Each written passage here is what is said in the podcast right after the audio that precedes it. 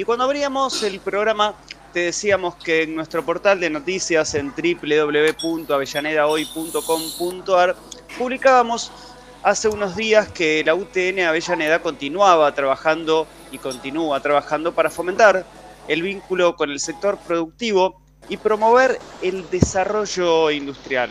Se realizó el primer encuentro anual del Centro de Fomento a la Industria y al Comercio Exterior titulado aportes indispensables para la expansión comercial e industrial argentina.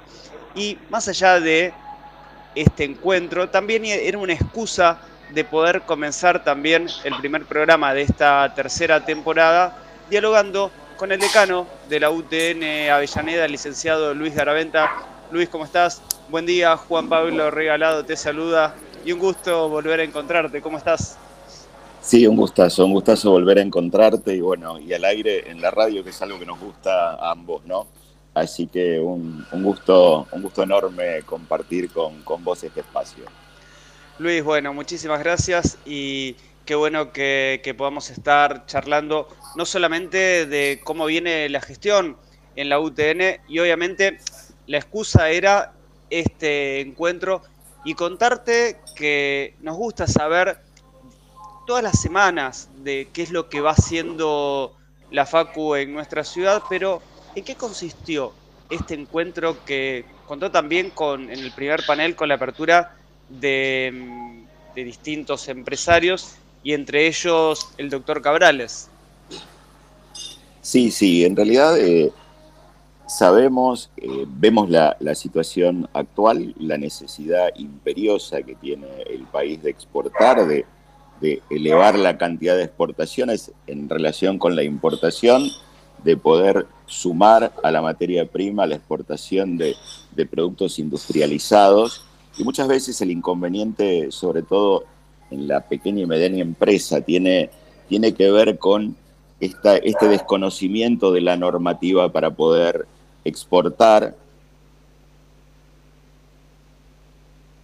y, y de cómo podemos pensar los, eh, las regulaciones que hay a las exportaciones, a las importaciones de los países donde podemos eh, exportar.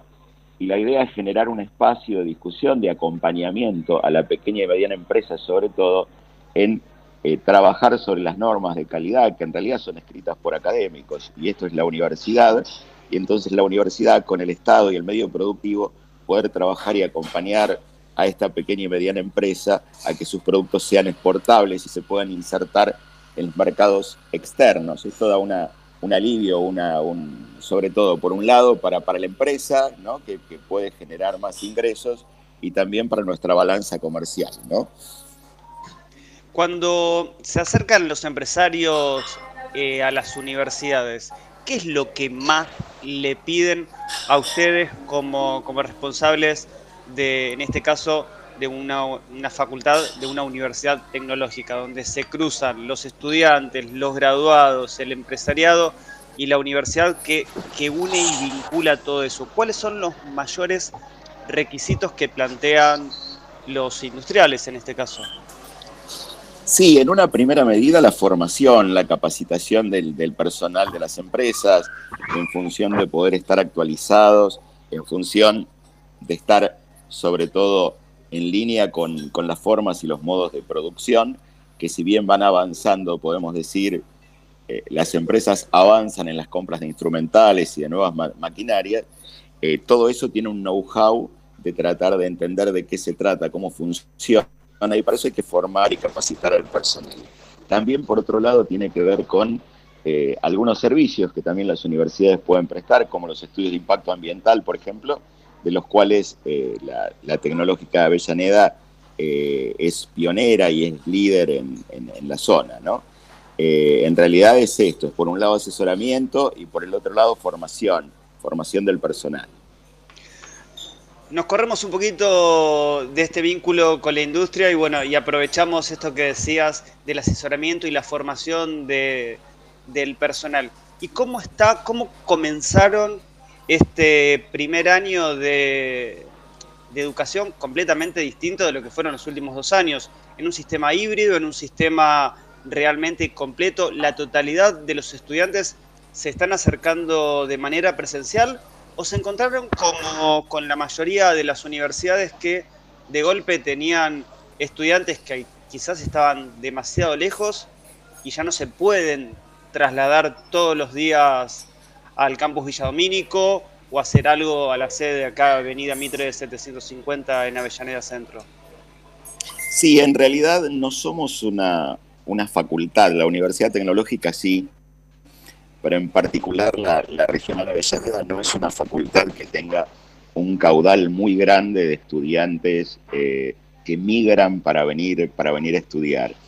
Al ser la universidad tecnológica, una, una universidad que está distribuida a lo ancho y lo largo del país, por lo general los estudiantes se mantienen en sus zonas de, influencia, ¿sí?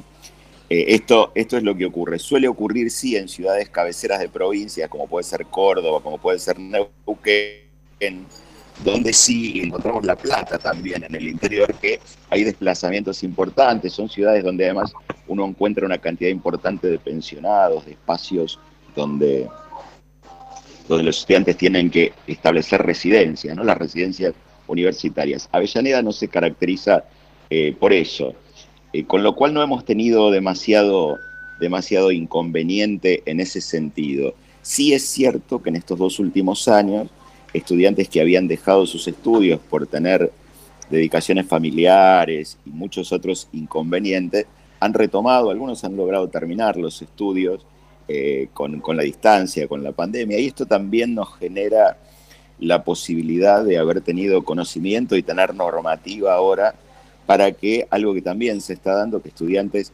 terminan yendo al exterior con algunos finales pendientes, puedan terminar de cerrar sus estudios a la distancia. No hemos tenido en ese sentido grandes reclamos. Lo que sí, no estamos en un sistema híbrido, nosotros hemos pensado una presencialidad eh, hemos planteado modelos desde la presencialidad hacia la distancia plena con formatos de semipresencialidad. La realidad es que la matrícula, la distribución de las aulas y un trabajo muy exhaustivo que se hizo desde la Secretaría Académica y desde la Secretaría de Infraestructura logró que podamos eh, generar un espacio para que todas las materias puedan dictarse en las condiciones eh, sanitarias podríamos decir, eh, más eh, acertadas para, para este tiempo. Sabemos que para la universidad la vuelta a la normalidad no es tan fácil como para la escuela, en función de que en la escuela no existe, tradicionalmente la universidad tiene algunos aspectos de, podríamos llamarle, hacinamiento, hay escasas, nosotros tenemos escasas, pero aulas con eh, demasiada cantidad de alumnos, ¿no? Sabemos que en, algunas otras universidades hay, hay cursos de 300 estudiantes adentro de un aula magna y esto genera bastantes inconvenientes. Nosotros no tenemos ese, eh, tenemos una distribución racional de los estudiantes, estamos pudiendo ubicar estudiantes en las aulas con distanciamiento y en algunos casos hemos dividido eh, un grupo en dos aulas para que puedan estar y, conservar una distancia razonable. Ya no hablamos del distanciamiento que nos exigía el COVID de los dos metros por estudiante, pero tampoco implica esto de estar uno a upa del otro, como suele ocurrir a veces en algunas cursadas de las universidades. ¿no? ¿Creció la matrícula? A diferencia de si tenés que comparar con el año, ya no sé si comparan con el 2021 o hacen una comparación con el 2020. No, la, la matrícula la matrícula no ha crecido. El año pasado, lo que ocurrió el año pasado es que, por excepciones que suelen ocurrir en, en, las implementaciones, por, por, las medidas de COVID, lo que hubo por, el, por la posibilidad de cursar en casa, de no tener que viajar y todo, hubo más inscripciones, no más estudiantes, sino que los estudiantes se han inscrito a más materias porque las podían cursar a la distancia, ¿no? Pero la matrícula se mantiene aproximadamente constante en estos últimos años, sí. Estamos conversando con el licenciado Luis Garaventa, él es el decano de la Facultad Regional Avellaneda de la Universidad Tecnológica Nacional y hablábamos sobre la matrícula. No creció y ¿se mantuvo o cayó la cantidad de, graduados? ¿Cómo, ¿Cómo evalúan ustedes en los últimos dos años la cantidad de graduados y también de esos graduados que se insertan en el mercado laboral? Sabemos que muchas veces dejan porque las empresas los absorben. Algo que creo que hace 10 años, que más de 10 años que nos conocemos y hablamos de, los estudiantes de, la FRA, de la UTN, ¿qué sucede? ¿Sigue sucediendo lo mismo, Luis? Eh, siempre tenemos que la demanda, cuando, cuando crece la actividad industrial, eh, baja un poco el índice de graduación porque eh, hay mayor demanda hay mayor demanda de permanencia en el trabajo del estudiante y esto eh, lo, lleva a, tener que cursar menos materias, a veces a recursar porque no puede completar sus estudios. La realidad es que en tiempos de, pandemia eh, la, la, cantidad de graduados creció notablemente, te podría decir en números en un 30-40% por año, tanto en el 2020 como en el 2021 la cantidad de graduados se incrementó. Eh, es importante esto porque, bueno, algunos, algunos estudiantes pudieron completar sus estudios eh, eh, por la distancia, por estar en, por las dos, tres horas de desplazamiento hacia el sitio de trabajo que consume ir a trabajar, ir a la facultad. Esto implica una cantidad de viajes importante y para algunos estudiantes también el hecho de no viajar, algo que nos vamos a encontrar este año con dificultad, tiene que ver con el costo que implica. A pesar de que la universidad es gratuita, a pesar de que nosotros eh, prácticamente no tienen ni gasto de fotocopias, tenemos, eh, tenemos una biblioteca virtual colgada del campus donde pueden acceder a libros, todos los materiales de estudio están digitalizados, por lo tanto podríamos decir que no hay un costo de estudio, nada cuesta nada, ni una libreta, ni un trámite, nada pero aún así el estudiante se tiene que trasladar, si viene de trabajar, viene de todo un día de trabajo y tiene que venir, consume una merienda, consume algo, y estos costos son costos que hasta el año pasado estaban fuera de su presupuesto y este año se incorporan en su presupuesto, eh, si pensamos de los que vienen estudiando ya hace mucho, eh, con, un costo demasiado alto en relación al último café que tomaron, ¿no? Eh, con lo cual esto, esto de quedar en casa permitió también que muchos estudiantes con cero costo más que la conexión a Internet, que muchas veces ya la tenían en su costo familiar, pudieran terminar sus estudios sin más costo que eso, ¿no? Una más vinculado al costo de, esos estudiantes y, ya te libero porque te dije cinco minutos y cuando uno se pone a hablar y más de lo que de lo insertada que está la facultad en la región siempre surgen temas, ¿no?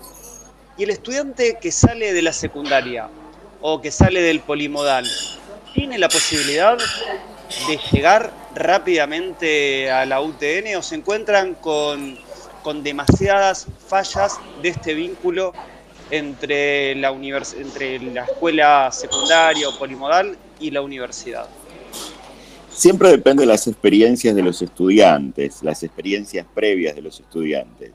Nosotros sabemos que hay una, una condición, no se puede hablar de, no se puede generalizar respecto de la situación académica de los estudiantes.